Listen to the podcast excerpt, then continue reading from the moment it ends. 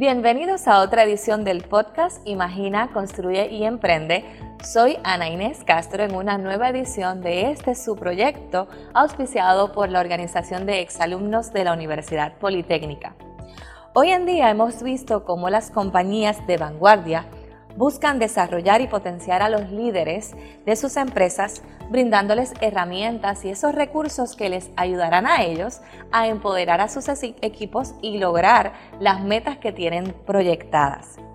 Nosotros, en carácter individual, ya sea como estudiantes o como profesionales, debemos buscar también desarrollar esas competencias especiales que nos ayuden a poder destacar.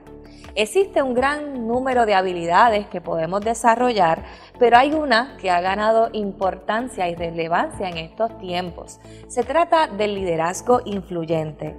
En todos los grupos, grupos de trabajo, en diferentes grupos de actividades, siempre vemos que hay un líder. Esa persona que destaca, ¿verdad? Que sobresale y que logra que otras personas le sigan, ¿verdad? Y puedan eh, de alguna forma poder imitarle. ¿Cómo es que existen o, cómo es ese tipo de personas influyentes? ¿Qué es lo que nosotros individualmente podemos hacer para también convertirnos en figuras influyentes? Para hablarnos sobre eso me acompaña aquí Silvia Rivera, que le damos la bienvenida a este espacio. Eh, gracias por acompañarnos, Silvia. Gracias por invitarme. Eh, excelentísima esta iniciativa educativa que tienen aquí en la Universidad Politécnica y que podamos hablar de un tema, ¿verdad?, tan pertinente de estos tiempos de lo que es el liderazgo influyente. Antes de comenzar, quisiera que te conociera un poquito nuestra audiencia, especialmente, ¿verdad? Porque tú de por sí eres una líder influyente y quisiéramos conocer un poco más sobre ti. Gracias. Pues de mí te puedo contar, nunca nos gusta contar mucho de nosotros, pero importante que sepan, banquera de profesión, comunicadora, soy coach de liderazgo y de empresarismo, profesora en el área de administración de empresas, ¿verdad? Y tengo todos estos elementos, ¿verdad? Y experiencia en el área gubernamental y legislativa, lo que me da, ¿verdad? Esta retroalimentación para poder aportar mi granito de arena, ¿verdad? Ya sea con los estudiantes o aquellas áreas donde consulto. Exactamente, que siempre es una persona que, que, está disponible para brindar esa ayuda. Y si definiéramos qué es liderazgo influyente. Pues mira, te tengo que decir que gracias por la pregunta, porque ser un líder influyente quiere decir que tenemos personas que tienen una autovisión, una calidad humana, ¿verdad? Un deseo de inspirar a otras personas. Entonces siempre, ¿verdad? Se habla, en los últimos tiempos se está hablando que tenemos una escasez de líderes. Yo pienso que es que los líderes están ahí, lo que tenemos es que darle la oportunidad, ¿verdad? De que ellos interaccionen, se proyecten. Y es importante aclarar que tú tener una posición jerárquica dentro de una empresa, ¿verdad? No quiere decir que tú seas un líder. Hay una diferencia muy marcada entre lo que es un líder, ¿verdad? Un gerente, un ejecutivo, ¿verdad? Y vamos a verlo en esas destrezas que tiene de tener una visión, ¿verdad? Una motivación, una forma de inspirar de forma natural a la gente que le sigue. Mm, qué interesante eso, ¿verdad? Poder identificar la diferencia entre el gerente o la persona encargada de dirigir que el líder. Así que es algo muy interesante. ¿Cuáles entonces son las características que identifican al líder como tal? Número uno, autogestión. Es una persona ética, es una persona que es empática que tiene sentido escucha. Eso es una palabra bien importante, Ana, porque cuando hablamos de personas que tienen esa destreza de poder escuchar, las personas, y, se habla mucho de lo que es la diversidad, ¿verdad? Y la, la, inserción, ¿verdad? Y de todas estas cosas, y la inclusión. Inclusión, a veces tocamos el tema en un tema de género, pero esto, ¿verdad? Lo que es la diversidad y lo que es la inclusión aplica para todo. Y en este caso, el liderazgo no es una excepción a la regla. O sea que cuando tenemos esta persona que se dedica, ¿verdad?, a tener esta responsabilidad social, a este sentido, a este oído escucha, ¿verdad?, a esta naturaleza de motivar, podemos ver que esa persona es un líder influyente. Una persona que colabora también, que le gusta, ¿verdad?, de alguna forma apoyar. Eh, ¿Cómo pueden de alguna forma influir eh, este tipo de liderazgo dentro de las organizaciones, porque es tan importante contar con líderes influyentes en la empresa? Es importante la pregunta que me estás diciendo porque hoy día, y por eso es que cuando comenzamos a hablar en este podcast, ¿verdad? Hablamos de la diferencia de gerenciar y liderar. Nosotros dentro de las empresas tenemos muchos líderes que posiblemente no tienen una posición supervisoria, pero nos pueden ayudar a gestar el cambio que queremos. Cuando esa visión y esa misión, ¿verdad? Está muy definida y podemos ver quiénes son esas personas que se identifican dentro de sus grupos, ¿verdad? Con las características que ya mencionamos, ¿verdad? Podemos hacer que esos procesos de cambios organizacionales o de lo que se conoce más bien como una cultura organizacional se puedan dar con mayor facilidad. Por eso es que vemos que esas personas pueden transmitir, tienen unas destrezas de comunicación que son naturales, ¿ok? Y que hacen que puedan conectar de mejor forma, ¿verdad? con las personas que los rodean dentro de sus grupos y hacer que las cosas pasen y que hagan que las personas digan, esta persona me inspira, quiero ser como él y los motiven a esto. Si pudieras puntualizar nuevamente en esos factores que influyen en el liderazgo, ¿cuáles mencionarías? Pues diría que tiene que tener una destreza excelente en comunicación, son excelentes comunicadores, son escuchas, tienen visualización humana. Cuando hablo de visualización humana, estamos hablando de que son muy dados a la empatía, a la responsabilidad social. Esos son tres factores muy importantes que el líder de hoy tiene que tener para ser exitoso. Ya mencionaste varias veces la diferencia entre gestionar y liderar. Quien tiene que tener la capacidad de poder identificar esos recursos en las, En las empresas deben ser directamente el patrón o, o cómo podemos identificar. Pues es importante definir que cuando hablamos de gerencial estamos hablando de 100% administrar un plan, un objetivo, una meta. Y muchas personas que gerencian no tienen destrezas de liderazgo. No quiere decir que no las podemos preparar a exaltar, porque hay personas que las tienen escondidas y no lo saben y meramente pues dedican su tiempo a gerenciar el cumplimiento, ¿verdad?, de unos resultados. El líder influyente, que es diferente cuando estamos liderando, escuchamos, fíjate que te lo he repetido en varias ocasiones, incluimos al grupo, ¿verdad? Porque todo el mundo tiene algo que aportar, el granito de arena que hablamos para lograr transformación y tiene la capacidad de poder identificar de las otras personas, ¿verdad? Las cualidades que tienen para que se puedan cumplir esos objetivos propuestos. Así que vemos que ese líder motiva, escucha, ¿verdad? También tienes eh, destrezas gerenciales, que es importante que, las tenga también, ¿verdad? Pero hace que las cosas pasen. ¿Y cómo sucede eso? Porque va de la palabra a la acción. ¿Y cómo hace la palabra a la acción? Sirviendo de ejemplo. Lo que yo digo, lo hago modelando, ¿verdad? Para que las personas lo puedan seguir, ¿verdad? Y lograr los objetivos de una manera más eficiente y más rápida. Ciertamente las empresas hoy día deben tener la capacidad de desarrollar esas destrezas en sus gerentes y entonces transformarlos en líderes que sean líderes influyentes y de esta manera lograr las estrategias, ¿verdad? los objetivos que tienen establecidos como empresa. Creo que el reto más grande que tienen las empresas de hoy en día es no ver a estos líderes como una competencia, sino como un activo. El capital humano es el capital más importante que tienen sus empresas.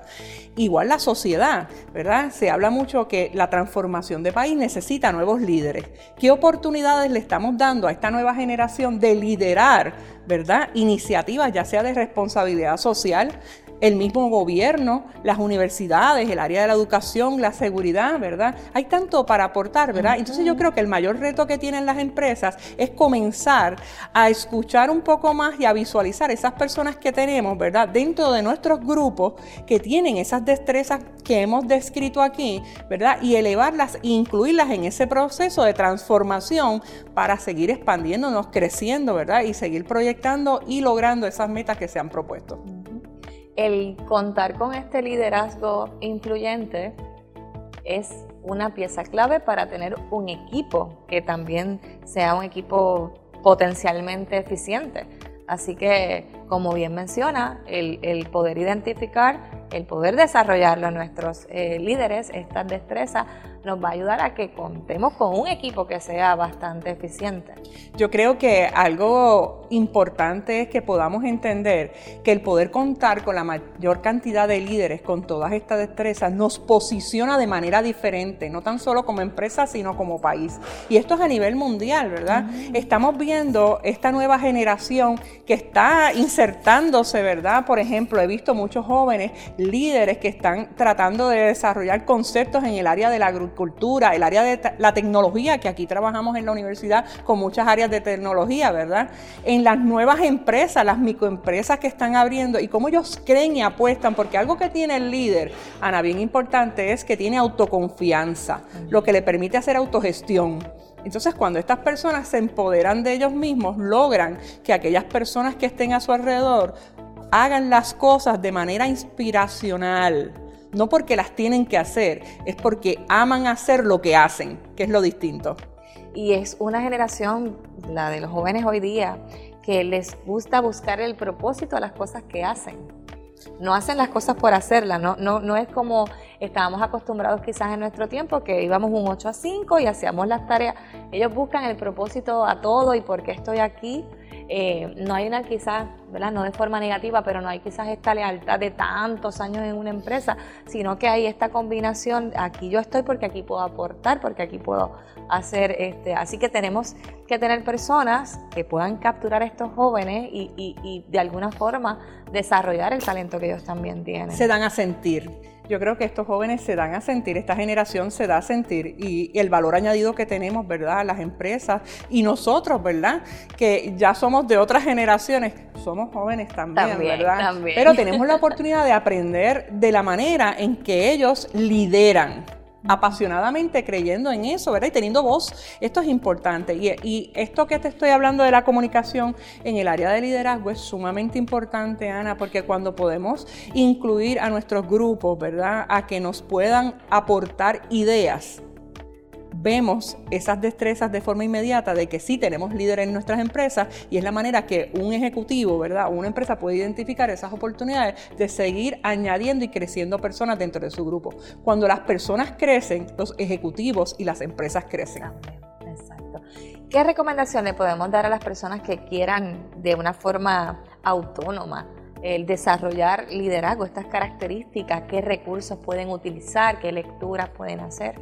Existen muchos libros y muchos talleres que son, ¿verdad?, apropiados para lo que son las destrezas de liderazgo. Yo lo que pienso también es que tenemos que hacernos un autoanálisis de las cosas que nos apasionan y cuáles son los temas donde vemos que ponemos mayor esfuerzo, ¿verdad?, y mayor interés, porque de ahí es que salen las características o las cualidades, ¿verdad?, que podemos pulir para, ¿verdad?, es poder para ese líder de hoy, ese líder influyente, ¿verdad? Eh, cuando a ti te apasiona algo, investigas, te preparas, te pules y puedes aportar. Puerto Rico necesita gente del liderazgo influyente, gente que quiera hacer que las cosas pasen, que pongan la palabra en la acción. Y yo creo que es bien importante que si nosotros ya tenemos una inquietud dentro de nosotros como seres humanos de querer que las cosas pasen, eso ya es el primer paso de liderazgo. Ahora hay que hacer, ¿verdad? Que esas cualidades que tenemos, ¿verdad? Y esas destrezas las pongamos en uso para, ¿verdad?,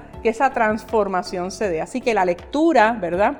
Eh, y pudiésemos hablar de muchísimas disciplinas. A mí me encanta mucho la disciplina de Franklin Covey, me encanta, me encanta John Maxwell, ¿verdad?, con relación a los temas de liderazgo. Pudiésemos hablar muchísimo de eso, ¿verdad? Hay, hay recursos. Hay recursos. Eh, a mí me gusta adiestrar personas y, y en el salón de clases, cuando estamos viendo a estos estudiantes, Ana, es curioso ver la cantidad de ideas y propuestas que ellos traen. Es como nosotros ¿verdad?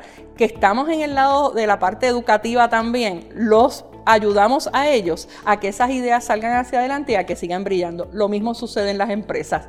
Nosotros los gerentes ejecutivos de una empresa, cuando nos traen estas aportaciones, debemos de pulirlas, porque esa idea puede traer un cambio que no esperábamos.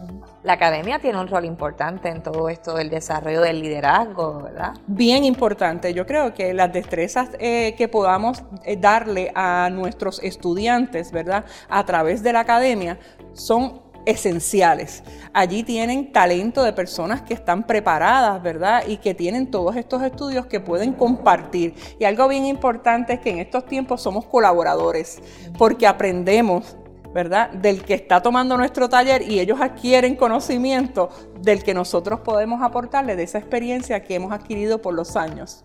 Mencionaste algo que ahorita me llamó la atención, es que nosotros aprendemos de las nuevas generaciones. Esto es un proceso, ¿verdad?, de, de seguir adquiriendo conocimiento y herramientas que nos ayuden de alguna forma a desarrollar, entre otras cosas, el liderazgo. Así que eh, muy interesante todo eso que comentas, Silvia. Así que te agradecemos el tiempo que nos has dedicado en la mañana de hoy. Te deseamos mucho éxito en todos los proyectos que tienes sobre la mesa, que sabemos que son muchos. Eh, te agradecemos toda la disponibilidad que tienes para aquí, para la universidad y todo lo que puedes hacer con nosotros. Sin duda, esto beneficiará a todos nuestros eh, seguidores, todas las personas que ven nuestros episodios. Esperamos que hayan sacado mucha información valiosa que les ayude en este proceso de desarrollo. Eh, como bien mencionaba, John Maxwell es uno de los que tiene muchas, muchos recursos para desarrollar lo que es el liderazgo. Él en una ocasión dijo que el liderazgo no se trata de títulos, sino ni posiciones, ni tampoco los diagramas de flujo, que era más bien lo que es gerencia, si venimos a ver, sino que es una vida que influye sobre otra. Nosotros podemos tener esa capacidad de influir ¿verdad? de forma eh, conveniente, positiva, otras personas, impactarlas de algún modo y que nos sigan. Así que nosotros debemos estar en esa constante evolución, en ese cambio, ese crecimiento que nos acerquen a, a estas oportunidades de convertirnos en mejores líderes. Con esto nos despedimos de esta edición de su podcast Imagina, Construye y Emprende. Eh, les agradecemos que se hayan conectado con nosotros hasta aquí. Recuerden compartir este episodio con personas que entienden que le puedan sacar mucho provecho. Hasta la próxima.